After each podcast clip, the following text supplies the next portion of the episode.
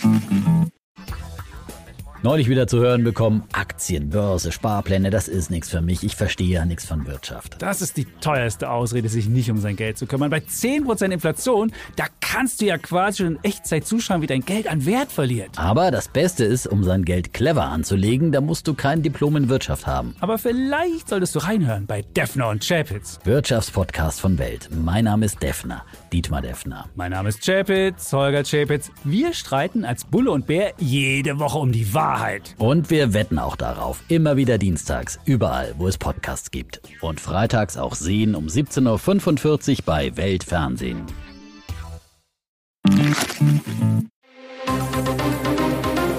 Das Bild News Update. Es ist Montag, der 31. Juli und das sind die Bild meldungen Matschalarm nach Starkregen, Wackendrama, Fans dürfen nicht anreisen. Wehe, wenn jetzt Europawahl wäre. AfD zweitstärkste Kraft, ohne Programm. Nach Triumph am Roten Baum in Hamburg. Zverev feiert mit seiner Sophia im Kinderzimmer. Die Veranstalter des Metal-Festivals Wacken haben am Montag vorübergehend die Anreise gestoppt. Die Campingplätze sind wegen des starken Regens viel zu vermatscht, teilten sie am Montag mit. Nur rund ein Viertel der heute ankommenden Autos können überhaupt auf den Platz gelassen werden. Schon jetzt sind einige Tausend auf dem Festivalgelände, wie die Veranstalter Bild mitteilten. Wegen des extrem hohen Regenaufkommens werden wir unter Umständen auch später nicht alle geplanten Campingflächen nutzen können, wenn das Wasser auf manchen Wiesen stehen bleibt, warnen die Veranstalter. Wer schon auf dem Weg in das kleine Dorf in Schleswig-Holstein ist, soll sich einen Warteplatz suchen, bis sich die Lage gebessert hat. Aber Derzeit gehen wir davon aus, dass alle ihren Campingplatz beziehen können, aber nicht wie gewünscht, sondern mit Verzögerung, sagen die Veranstalter zu Bild. Außerdem suchen wir geeignete Ausweichflächen, auf denen sie gegebenenfalls die Nacht verbringen können, schreiben die Veranstalter in der Wacken-App. Aktuell stehe dafür bereits der Parkplatz Rot am Hamburger Volksparkstadion zur Verfügung. Wehe, wenn jetzt Europawahl wäre. AfD zweitstärkste Kraft, ohne Programm. Die Rechtsaußenpartei rückt der Union immer weiter auf die Pelle. Eine aktuelle Umfrage des Meinungsforschungsinstituts INSA im Auftrag von Bild mit über 1000 Befragten zeigt, wenn am kommenden Sonntag Europawahl wäre, käme die Union auf insgesamt 26 Prozent und würde knapp gewinnen. Auf Platz zwei würde die AfD mit 23 Prozent folgen. Heißt, Fast ein Viertel aller Stimmen für die Rechtsaußenpartei, die damit vier Prozentpunkte vor der Kanzlerpartei SPD und acht Prozentpunkte vor den Grünen liegen würde. Die FDP käme auf sieben Prozent und die Linkspartei auf fünf Prozent.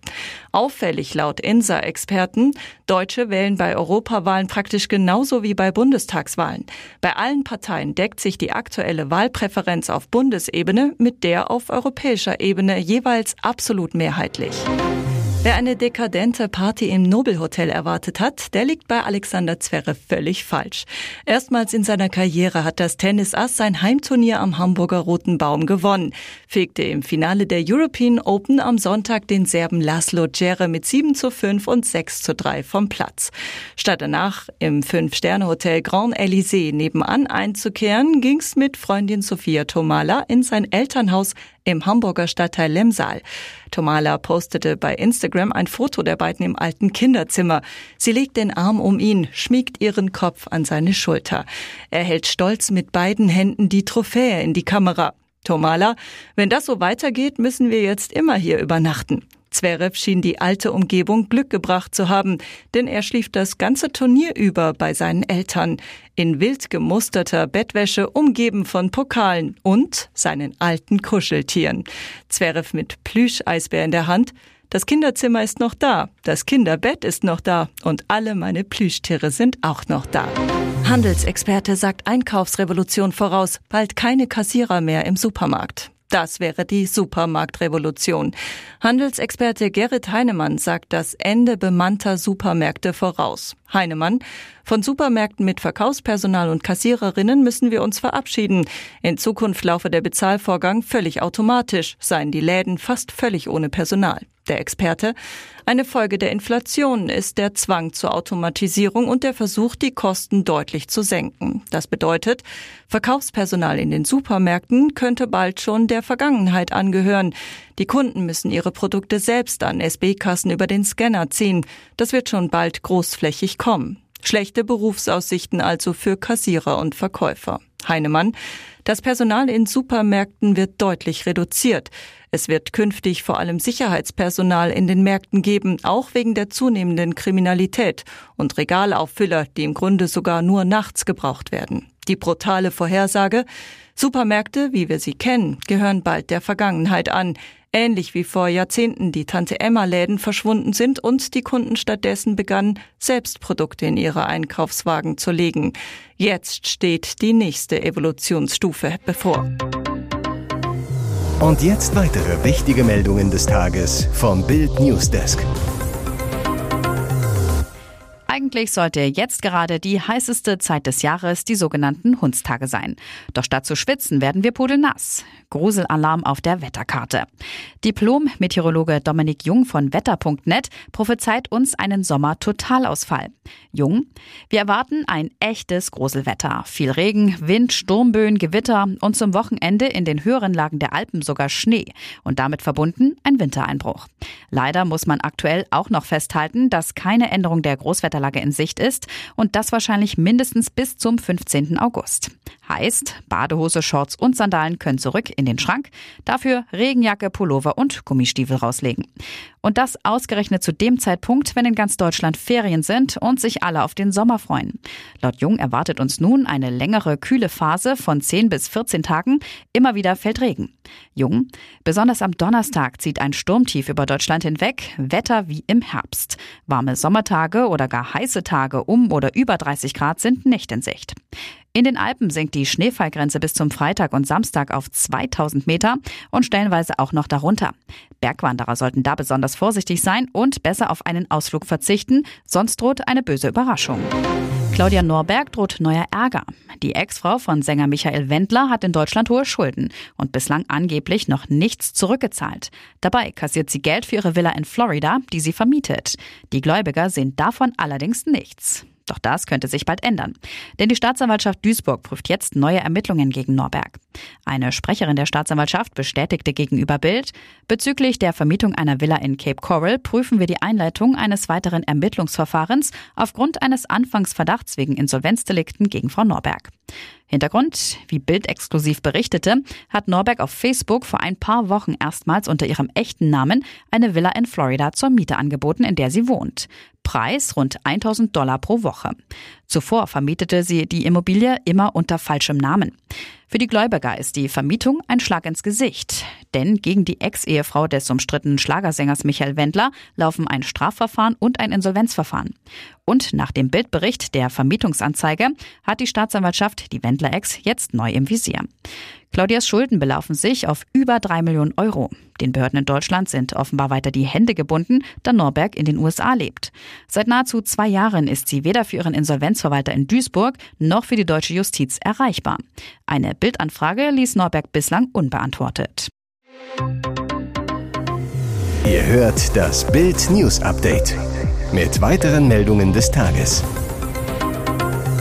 Das meint er tatsächlich ernst. Ein Berliner Uniprofessor fordert, den Benzinpreis auf mindestens 100 Euro pro Liter zu erhöhen. Das sei gut für das Klima, so der Wissenschaftler. Gregor Bachmann ist seit 2016 Inhaber des Lehrstuhls für bürgerliches Recht an der Humboldt-Universität und Direktor des Notarinstituts. Privat beschäftigt er sich mit dem Thema Umweltschutz. Auf Twitter teilte der Jurist eine Meldung zu teuren Spritpreisen, stellte eine extreme Forderung auf. Erst wenn der Liter 100 Euro oder mehr kostet, werden unsere lieben MitbürgerInnen anfangen, langsam darüber nachzudenken, ob es auch mal ohne Auto geht. Wenn man den Klimaschutz durch Bepreisung von CO2 erreichen will, führt das notgedrungen dazu, dass vieles teurer und damit für ärmere Menschen nicht mehr erschwinglich wird. Das ist, in Klammern, leider der Preis, den man für den Klimaschutz zahlen muss, so Bachmann zu Bild. Er betont, wir haben uns einen Wohlstand für alle angewöhnt, der nur deshalb für alle finanzierbar ist, weil er auf Kosten des Planeten und damit Dritter geht.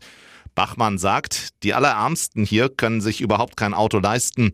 Wer Auto fährt, ist an sich schon privilegiert. Es wird also eher den unteren Mittelstand treffen. Und Autofahren muss wehtun, um den Umstieg auf CO2-freundlichere Transportmittel zu forcieren. Der Uni-Professor behauptet, ich würde mal grob geschätzt behaupten, dass die meisten, die erklären, auf ihr Auto angewiesen zu sein, es in Wahrheit gar nicht sind, sondern nur der Bequemlichkeit halber fahren. Bus und Bahn gibt es auch in Hellersdorf und auf dem Land. Die fahren dort natürlich nicht alle fünf Minuten, aber das ist halt der Preis, wenn man sich ein Haus auf dem Land leisten will. Hier ist das Bild News Update. Und das ist heute auch noch hörenswert. Welche brisanten Informationen über UFOs, angebliche Aliens und nichtmenschliche Technologie kommen jetzt noch ans Tageslicht? Schon jetzt kursiert unter UFOs-Insidern ein geheimes 177-seitiges Dokument, mit dem US-Politiker über die UFO-Situation gebrieft wurden. Der US-Journalist Michael Schellenberger soll das regierungsinterne Memo geleakt haben, mit dem die Kongressabgeordneten vor dem Hearing über die UFO-Situation informiert wurden. Auf 177 Seiten werden Informationen über angebliche UFO-Sichtungen, Abstürze und Forschungen an der nichtmenschlichen Technologie zusammengefasst. Das Dokument beginnt mit dem 8. Juli 1947, dem Tag des wohl berühmtesten UFO-Ereignisses. Damals soll in Roswell, New Mexico, ein UFO samt Alienbesatzung abgestürzt sein. Nachdem die US Air Force den Fund einer fliegenden Untertasse zuerst offiziell bestätigt hatte, dementierte sie am nächsten Tag und sprach von einem havarierten Wetterballon.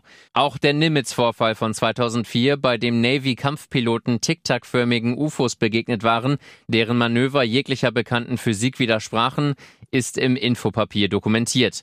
Ebenso das sagenumwobene Philadelphia-Experiment und hunderte weitere. Das UFO-Dokument war vom Hacker-Kollektiv Anonymous im Internet geteilt worden. Die Informationsaktivisten, die sich nur mit einer weißen Maske zeigen, haben sich jetzt die Enthüllung weiterer UFO-Geheimnisse auf die Fahnen geschrieben. Die Zukunft könnte also noch spannend werden.